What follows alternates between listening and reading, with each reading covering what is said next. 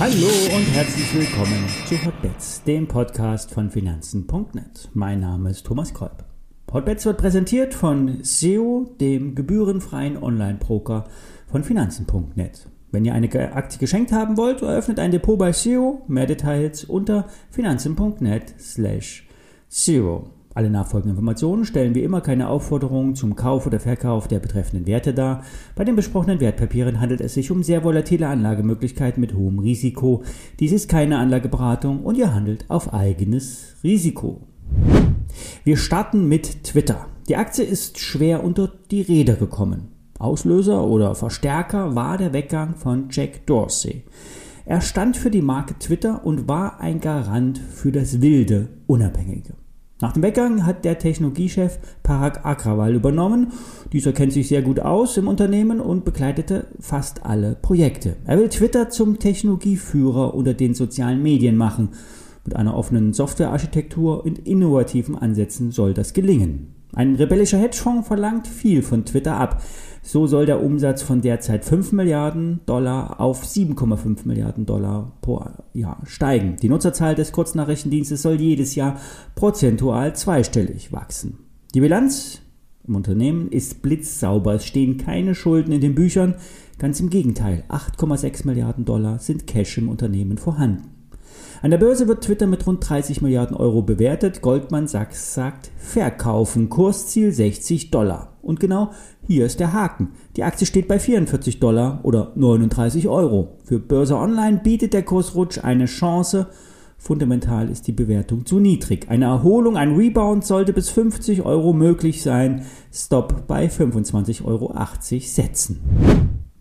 Bleiben wir bei den Top-Verlierern an der Börse. Ein Bremsenhersteller, Knorr Bremse, ein Loser aus dem MDAX. Doch ganz so schlecht sieht es operativ gar nicht aus.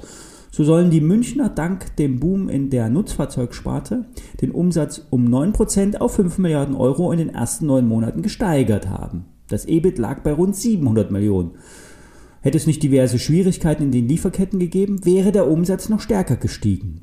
Und dieser Umsatz schiebt sich nun in die Folgequartale und könnte Rückenwind geben für das nächste Jahr. So sind die Auftragsbücher mit 5 Milliarden äh, Euro äh, gefüllt und somit lässt sich der Ausblick in einem erfreulichen Licht erscheinen. So soll auch das mittelfristige Wachstum bei bis zu 6,5 Prozent per anno liegen. Die Marge soll um 3 Prozentpunkte auf bis zu 16 Prozent steigen. Neben dem organischen Wachstum will Knorr Bremse auch durch Übernahmen wachsen. Etwas äh, forsch und ungelenkig war die Übernahme von äh, dem Automobilzulieferer Hella im Juli, äh, Juni, Juli gescheitert. Jetzt ist Hella von einem französischen Konkurrenten übernommen worden und wird auch von einem Hedgefonds attackiert. Knorr Bremse wird aus der gescheiterten Übernahme gelernt haben und es in Zukunft cleverer und behutsamer angehen. Die Analysten sehen Kursziele von über 100 Euro als realistisch an. An der, Bremse, äh, an der Börse wird der Bremsenhersteller mit 14 Milliarden äh, Euro bewertet. Für die mittelfristige Umsatzprognose in Höhe von 8 Milliarden Euro vor Übernahmen ist das wenig. Kaufen, sagt Börse Online. Eine Erholung bis zu 105 Euro sollte drin sein.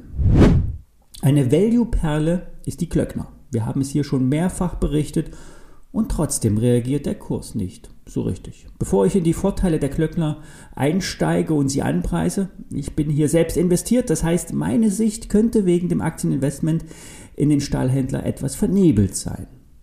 Kommen wir zur Lobpreisung. Der Umsatz stieg in den letzten neun Monaten währungsbereinigt um über 43 Prozent an, getrieben durch den extrem gestiegenen Stahlpreis. Denn auf Tonnen gerechnet lag dieser Anstieg des Umsatzes nur bei 2,6 Prozent. Der Gewinn steigt aufgrund des sich verdoppelten Stahlpreises, geschätzt auf 5 Euro je Aktie. Heute steht die Aktie bei 10 Euro, macht ein KGV von 2. Dass es so nicht im nächsten Jahr weitergehen kann, ist Fachleuten klar. Doch im Aufschwung wurden auch die Strukturen bei Klöckner verschlankt und auch die Digitalisierung im Stahlhandel wurde forciert. Die Goldader aus dem laufenden Jahr führt zu einer fast zehnprozentigen Dividende, auszahlbar nach der HV im Juni 2022. Also 10% auf das nächste halbe Jahr macht eine äh, enorme äh, Rendite per annum. Das Eigenkapital liegt bei Klöckner bei rund 16 Euro je Aktie. Wie gesagt, heute steht die Aktie bei 10 Euro.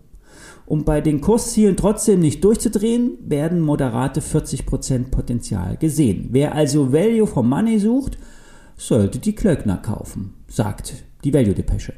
Die ISIN steht, äh, die ISIN, äh, ISINs zu den Werten findet ihr wie immer in den Show Notes. Gold und Silber erholen sich weiter. Dazu empfehle ich noch einmal den Trade der Woche von Montag und auch aus der Vorwoche. Und wir hören uns Mittwoch wieder. Bis dahin.